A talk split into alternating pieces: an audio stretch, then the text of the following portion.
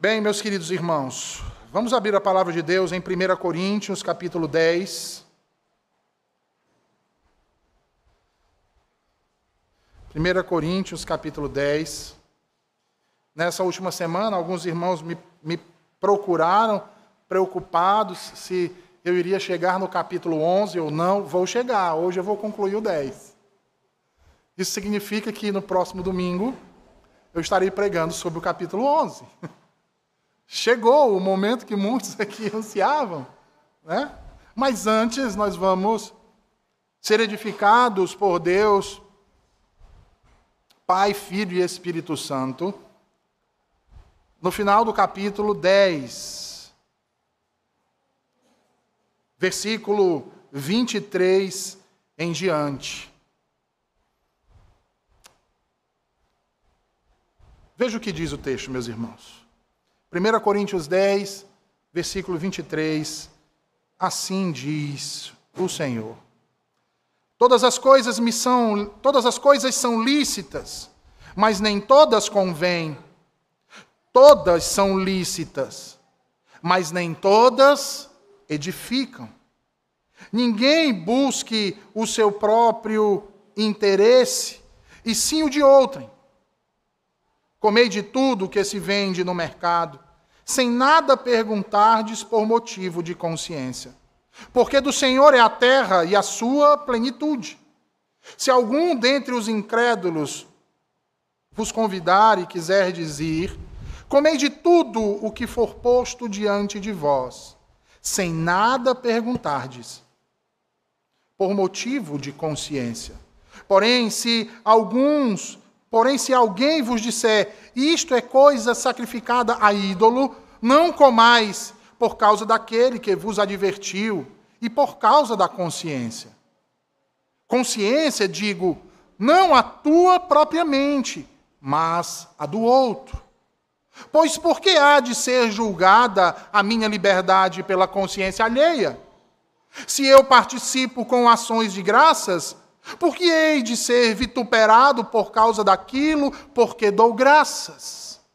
Portanto, quer comais, quer bebais, ou façais outra coisa qualquer, fazei tudo para a glória de Deus. Não vos torneis causa de tropeço, nem para judeus, nem para gentios, nem tampouco para a igreja de Deus Assim como também eu procuro em tudo ser agradável a todos, não buscando o meu próprio interesse, mas o de muitos, para que sejam salvos. Amém. Mais uma vez, vamos à presença de Deus em oração, irmãos.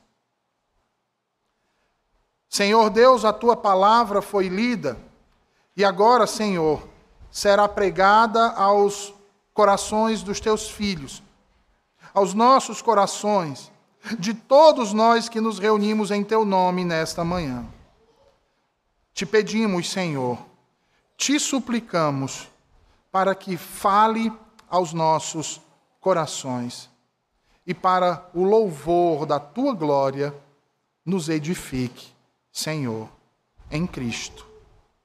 Amém e amém. Bem, meus irmãos, nós temos aqui, nesses versículos que acabamos de ler, a conclusão de Paulo acerca de um dilema ético que afetava diretamente a igreja de Corinto. E que dizia respeito diretamente àquilo ou ao uso que eles vinham fazendo no que diz respeito à liberdade. E para ser mais incisivo, a nossa realidade, a liberdade cristã. Tomando aqui mais uma vez como exemplo a carne sacrificada aos ídolos, Paulo vai argumentar sobre os critérios que todos os cristãos utilizam para praticar determinadas coisas. Paulo, portanto, vai tratar aqui, meus queridos, das bases de nossas decisões éticas e, portanto, decisões morais. Decisões que eu e vocês, todos os dias, precisamos tomar sobre todas as coisas e que vão trazer implicações diretas sobre as nossas ações e as ações do nosso próximo, que dizem respeito ao nosso modo de viver, ao nosso modo de conviver com os nossos semelhantes e que dificilmente paramos para pensar se são de fato proveitosas, se são de fato edificantes e se são de fato para a glória de Deus.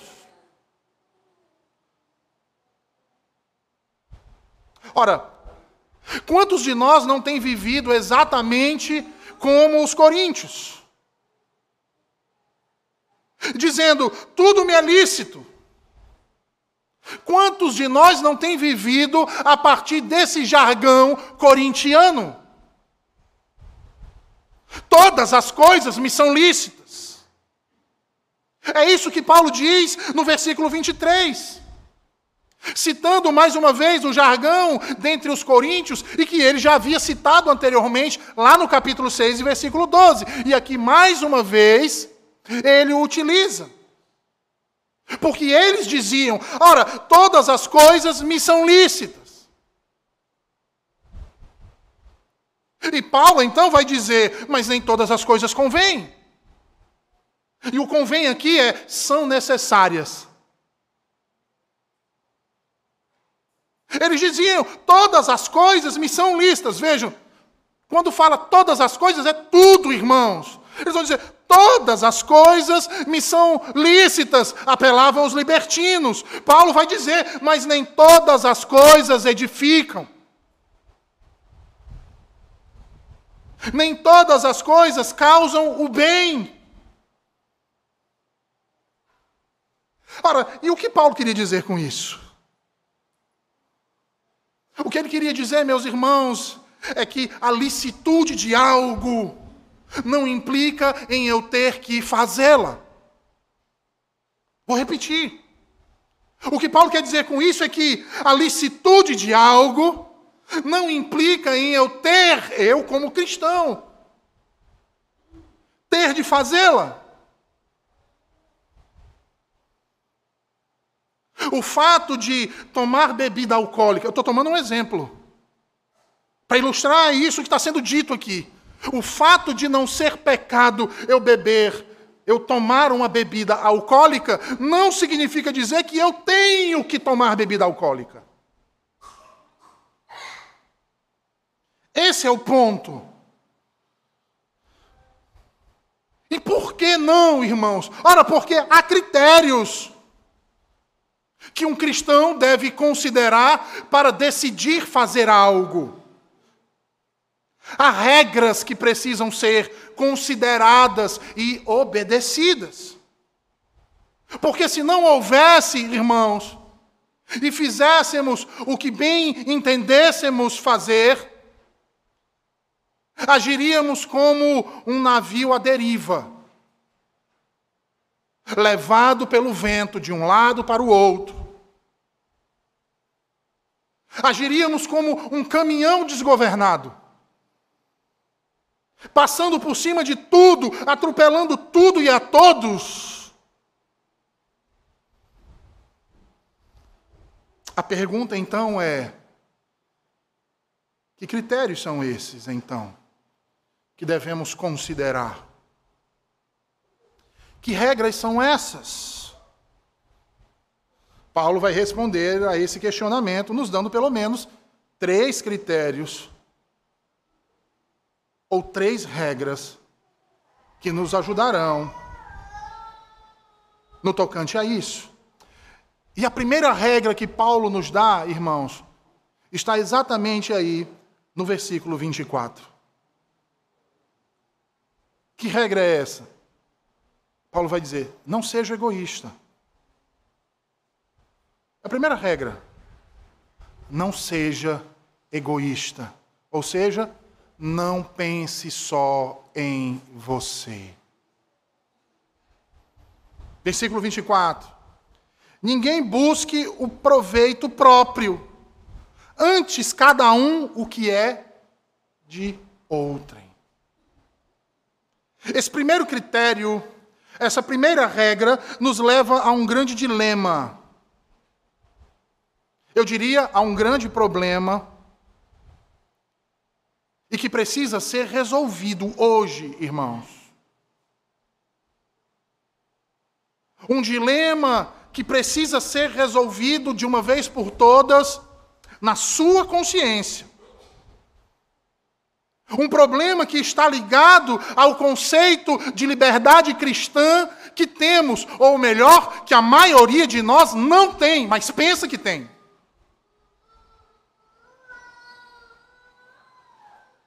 Ora, geralmente quando nós pensamos em liberdade, se alguém chegar para você e dizer assim, irmão, o que é liberdade para você? Talvez você não consiga expressar isso nas palavras tão bem estruturadas. Mas, de modo geral, a maioria de nós, quando pensa em liberdade, pensa no direito natural que um indivíduo tem de pensar, fazer, buscar ou ter aquilo que deseja de modo independente. É o jovem que é menor de idade e que vive com os pais, que anseia pela maioridade para o quê? Tomar as suas próprias decisões, sem depender do conselho dos pais. Não é assim? É o homem e a mulher que são membros de uma igreja, mas que querem viver as suas vidas sem dar satisfação ou depender do ensino, da doutrina. E isso é liberdade para eles.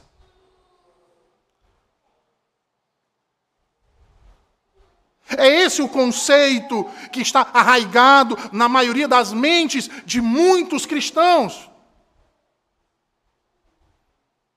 Não é verdade? Mas quem disse para você que isso é liberdade? Quem disse que o fazer o que eu quero é sinônimo de liberdade? De onde você tirou isso? Quem te ensinou esse conceito? Eu lhe respondo. O mundo lhe ensinou esse conceito. Você vê isso a todo momento. É o mundo quem trouxe esse conceito. E sabe o que é pior? É porque é a partir desse conceito que a maioria de nós vai entender a liberdade cristã. A maioria de nós vai definir a liberdade cristã a partir desse conceito de liberdade.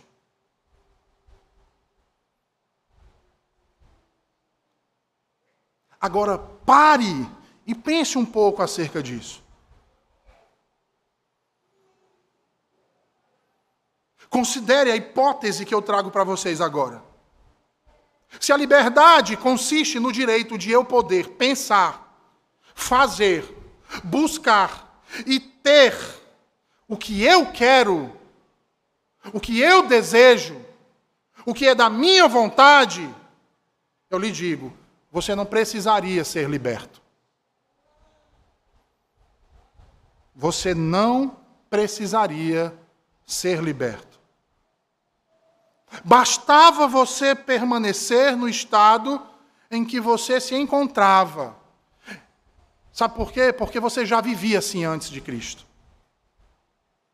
Fazendo exatamente o que você queria. E ficando irado e zangado quando alguém lhe impedia.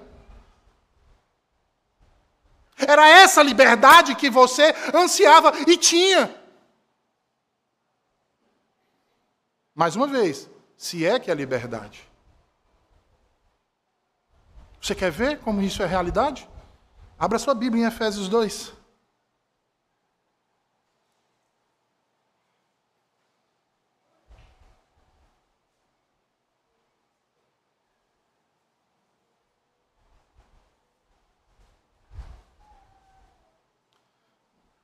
Efésios 2. Vejam aí os versículos 2 e 3. Vejam o que Paulo diz.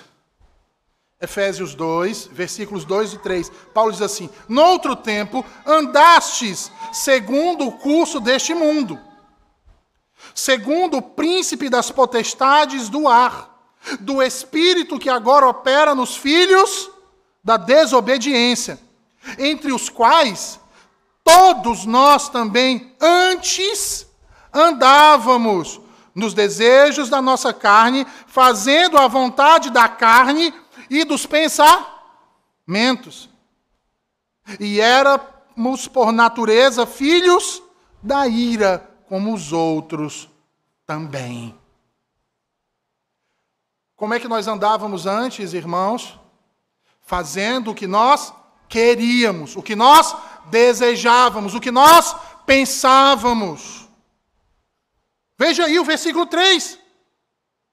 Paulo diz: andávamos nos desejos da nossa carne, fazendo a vontade da carne e dos nossos pensamentos. E isso desde pequenininhos. Ou seja, fazendo o que queríamos fazer. Exatamente como diz Paulo, como os outros. Que outros? Os filhos da ira. Então você que se diz cristão e entende que a liberdade cristã é o seu direito de fazer o que você quer, você está completamente, totalmente enganado. Porque vejam aí como é que Paulo nos descreve. Agíamos assim e pensávamos em liberdade dessa forma, seguindo o curso do mundo. E sabe por que eu digo que isso não é liberdade? Porque a Escritura afirma que isso não é liberdade. E Paulo vai dizer: porque estavam presos pelo diabo presos pelo diabo, presos pelo pecado, mas ao mesmo tempo fazendo o que nós queríamos, fazendo o que a nossa carne pedia, fazendo o que a nossa mente intentava.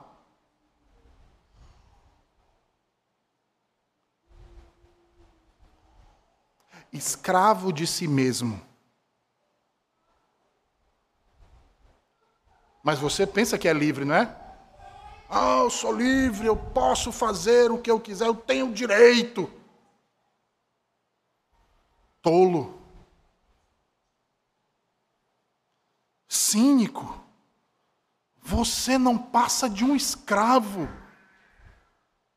Escravo de si mesmo. Escravo do seu próprio coração caído. Escravo do seu prazer. Escravo da sua vontade. Você vive por buscar satisfazer os seus próprios interesses, a sua autossatisfação.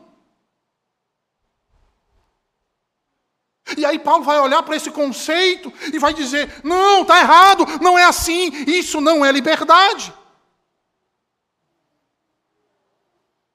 Esse não é o estado de liberdade para o qual Cristo nos trouxe não é fazer o que nós queremos. Fazer o que nós queremos, na verdade, é um estado de escravidão, e foi justamente desse estado que ele nos libertou.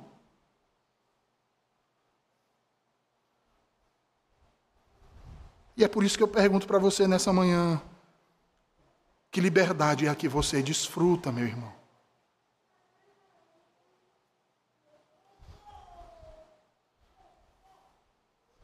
Ah, pastor, a liberdade que eu desfruto é a liberdade do Evangelho. Livre das amarras do legalismo. Hum.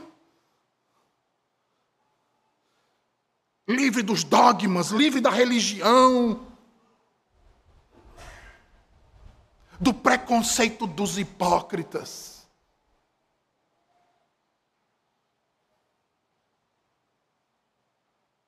Como pode ser isso, irmãos? Vocês já pararam para pensar em frases como essa? Frase da turma da lacração, como chamam, né?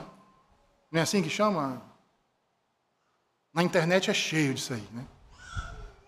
Quebrei as algemas denominacionais.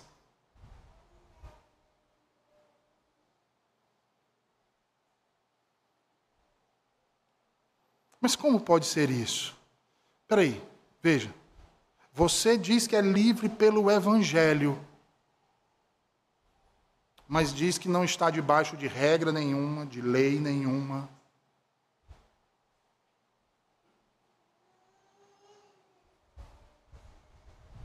Percebe como isso está errado?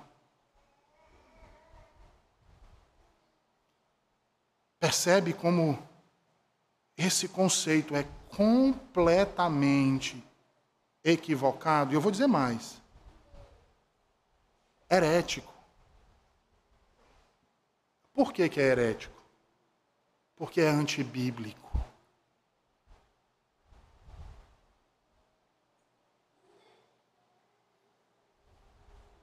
Você quer ver como é antibíblico? O Senhor nos ensina o conceito de liberdade. Abra sua Bíblia em Êxodo 20. Êxodo 20.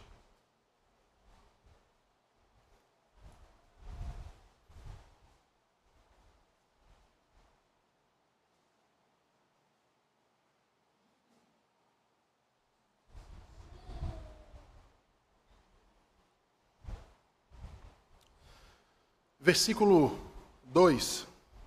Que é que nós temos no, vers... no capítulo 20, irmãos? O decálogo. Não é assim? É ou não é? A lei moral de Deus, não é?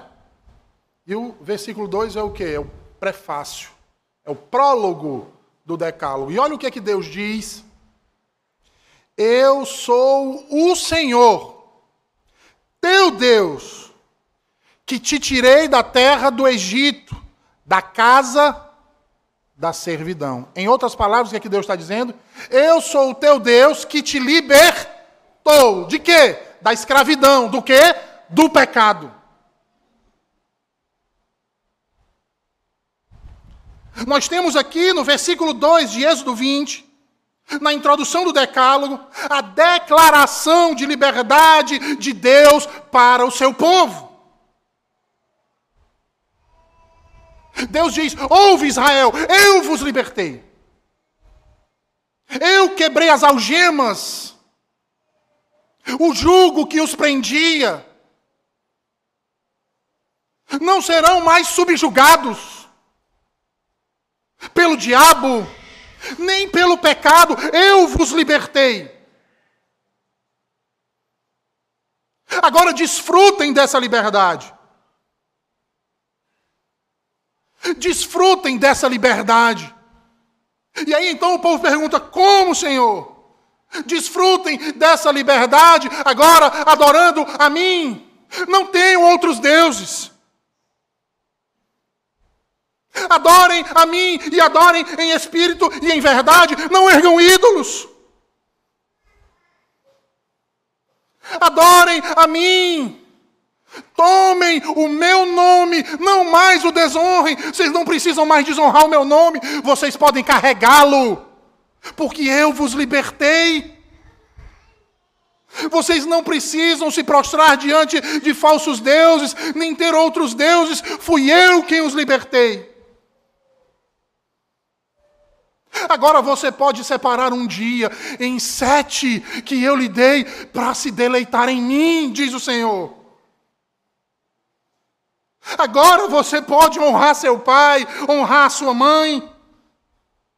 Vocês não precisam mais matar, nem muito menos adulterar.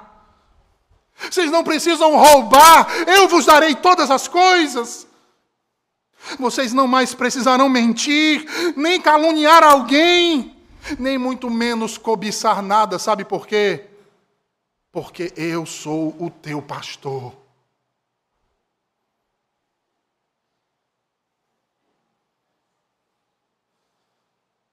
Eu te libertei de todas essas coisas. A verdadeira liberdade, irmãos, traz em sua própria natureza, vejam, um caráter de submissão, de obediência e de satisfação nisso. Porque a nossa liberdade, ela não é autônoma, ela é guiada por princípios, ela é guiada por regras. Não fomos libertos para fazer a nossa vontade, porque a nossa vontade é decaída, é pecaminosa. Fomos libertos para fazer a vontade daquele que nos libertou, que é santo, justo e perfeito. Como nós vimos hoje nas leituras, a vontade daquele que nos libertou é essa: que nos amemos uns aos outros, como ele nos amou. Porque é somente através da liberdade cristã que podemos desfrutar de genuína liberdade. A liberdade cristã, meus irmãos, não nos dá um salvo-conduto para fazermos o que quisermos. Nem muito menos fazermos aquilo que nos favorece, que nos glorifica.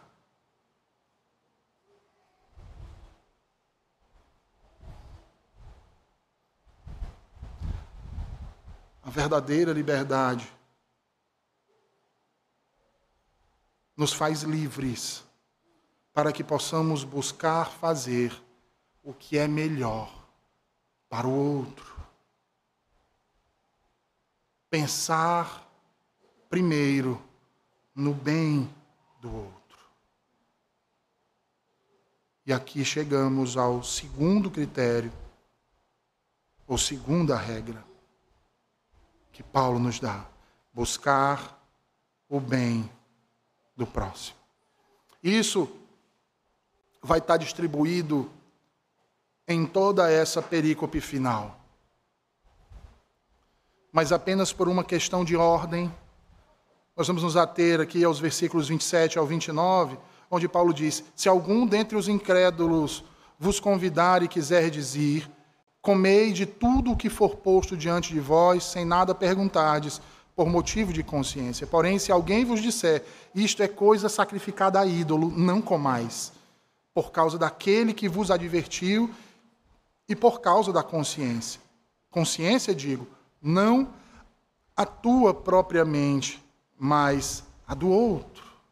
E aí veja, nós já tratamos dessa questão da carne sacrificada aos ídolos anteriormente. E vimos que o problema não está na carne em si, não, de modo nenhum. Inclusive, o autor vai fazer uma citação do Salmo 40. Ele é senhor de todas as coisas. Então, não é a carne em si. Mas aquilo para o que naquele momento aponta.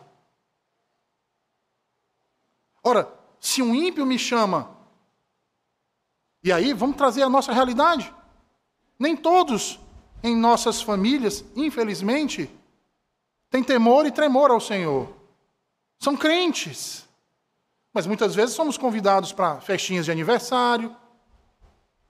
E o que nós fazemos? Nós vamos. E ali nós provamos o bolo, nós tomamos um refrigerante, comemos uns salgadinhos, não é verdade? Sem problema. Mas se nessa festa ao chegarmos lá, é dito que aquela festa é para dedicar a criança ou, ou o adulto a essa ou aquela divindade. por dever de consciência, o que fazemos? Nos abstemos. Há uma diferença.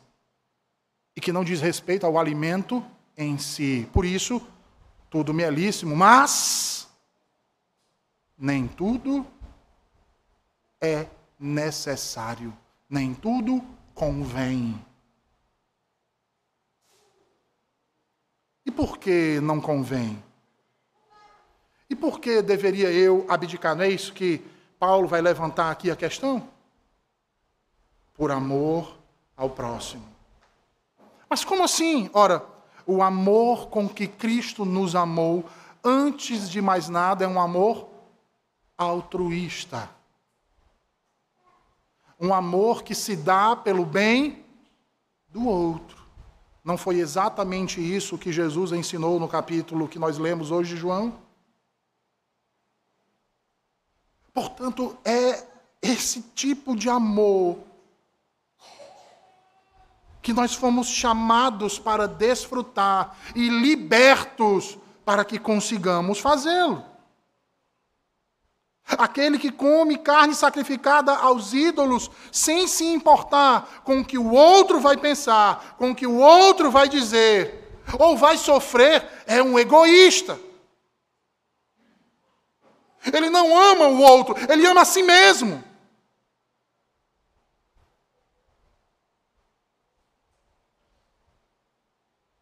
É aquela história, eu vou fazer isso e dane-se quem se escandalizar. Eu vou deixar de desfrutar de uma coisa que não é pecado, porque o irmão, a irmã vai ficar ah, ah, com medinho, vai ficar apavorado, vai gostar. Ah, ele que fique.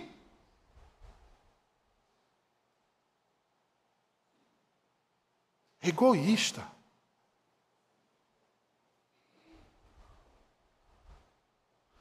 Como você pode dizer que ama a Cristo? Ou que o amor de Cristo está em você se você não se preocupa com o bem do outro?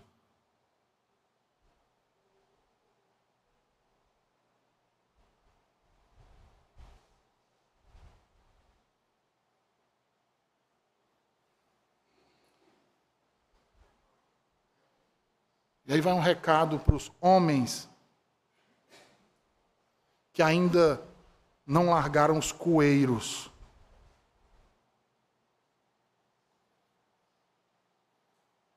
Ah, eu não vou jogar, deixar de jogar meu videogame porque a minha mulher fica com raiva.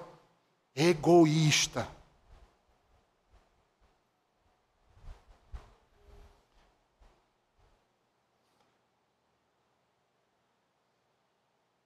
A sua esposa olha para você. Nós estamos estudando aqui o livro do Douglas Wilson, minha vida por você, e ela olha para você e diz assim: amor, tem que olhar as crianças. Amor, eu estou fazendo o almoço, o bebê está chorando. Ah, não, eu estou jogando videogame, não me aperrei não, não me aperrei não. Tua esposa olha para ti e diz assim: é esse que vai dar a vida por mim?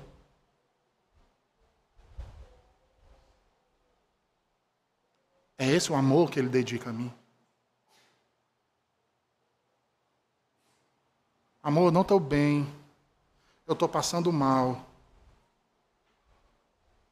Amor, ouviu? Hã? Não, peraí, eu estou só ouvindo um negócio aqui.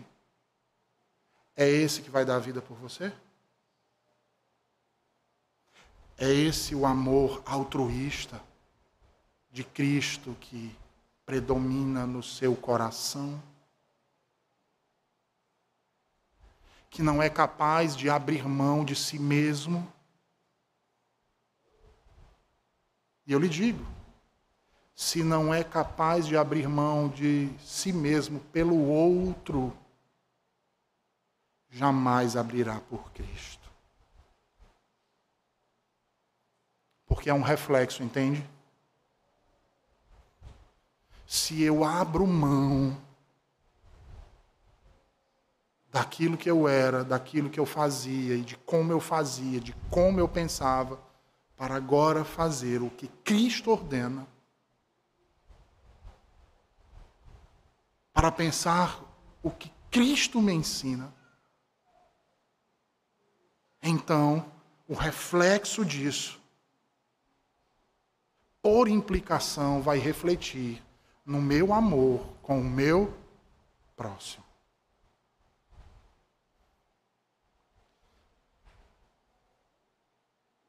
Porque essa é a lei que rege a nossa liberdade. Agora sim, a lei do amor. Cujo princípio maior é, sabe o que, irmãos? A edificação do outro. E edificação aqui, nas palavras de Paulo, no versículo 24 aqui, dentro do contexto significa o bem do outro. E só depois o nosso.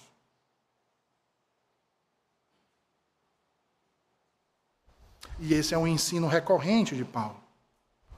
Porque, se você bem lembrar, lá em Romanos 15, versículo 2, ele havia dito: cada um de nós agrade ao próximo no que é bom para edificação dele. Quando ele escreve aos Filipenses, ele diz aos crentes de Filipe: não tenha cada um em vista o que é propriamente seu, senão também cada qual o que é dos outros. E Paulo diz isso, irmãos, ecoando o ensino do próprio Senhor Jesus. Porque como foi que o Senhor Jesus resumiu as duas tábuas da lei? Amar a Deus sobre todas as coisas e ao próximo como a si mesmo. Você já pensou o que Jesus diz lá em Mateus 22? Ele ordena aos seus discípulos para fazerem o quê? Amar ao próximo como a si mesmo. Paulo vai observar isso e dizer que, ao fazermos isso, nós estamos cumprindo a lei. Romanos 13. E Paulo vai chamar essa lei de lei régia. E Jesus vai aplicar isso, sabe aonde, irmãos? lá na parábola do bom samaritano, em Lucas 10. Para mostrar a um perito na lei do Antigo Testamento o que de fato importa.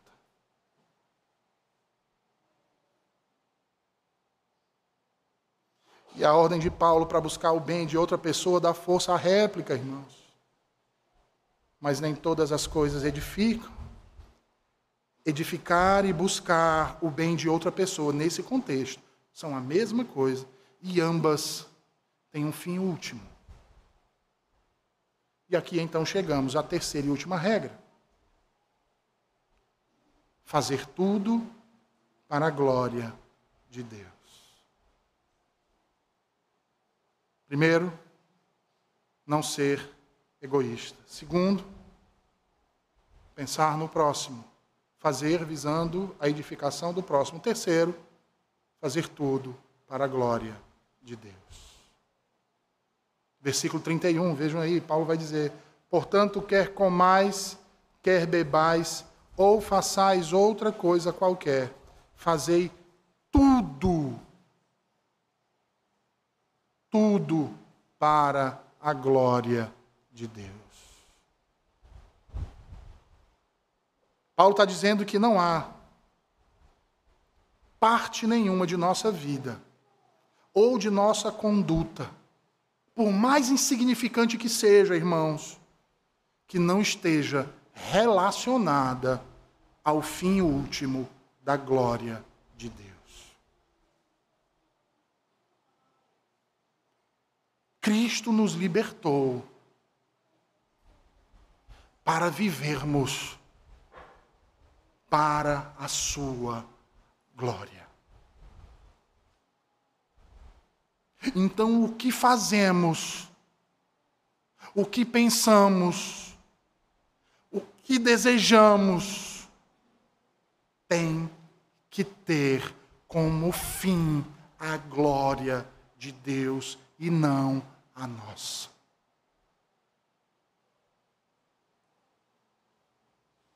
É como diz o salmista no Salmo 115: Não a nós, Senhor, não a nós, mas ao teu nome da glória.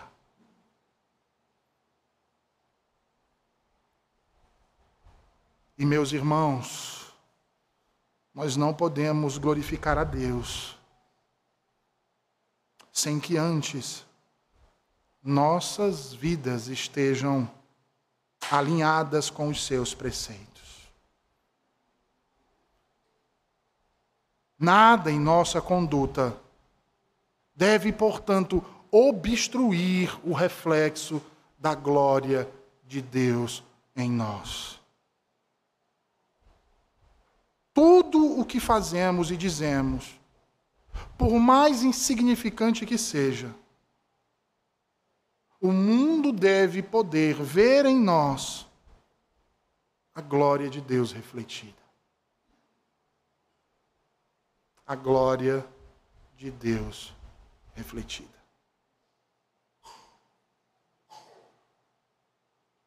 Lembra do que Jesus diz em Mateus 5, lá no Sermão do Monte?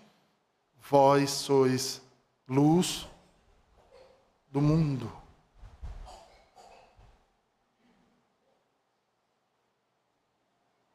Você foi liberto para que o mundo olhe para você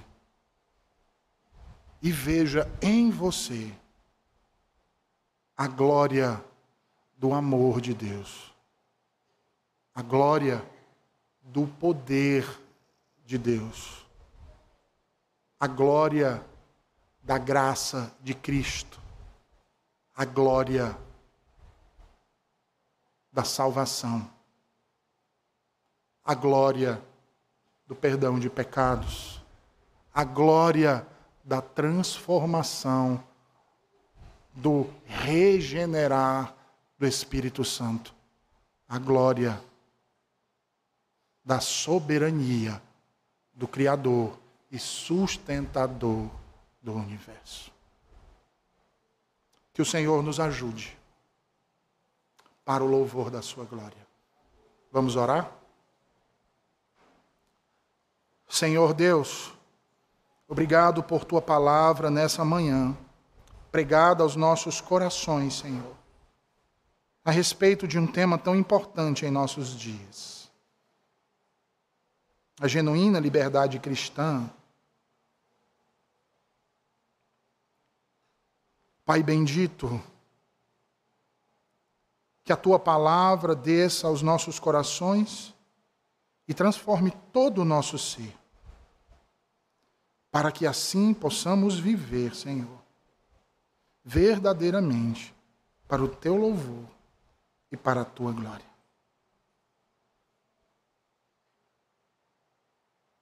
E se não procedermos assim, Senhor, que nosso mediador e Senhor Jesus nos erga com as suas mãos e seja o nosso esteio para que possamos cumprir a nossa carreira. Pois necessitamos de Ti, Senhor. Pois por nós mesmos jamais conseguiríamos, mas em Ti já vencemos o mundo e, portanto, tudo aquilo que é contrário a ti. Em nome de Cristo. Amém. E amém.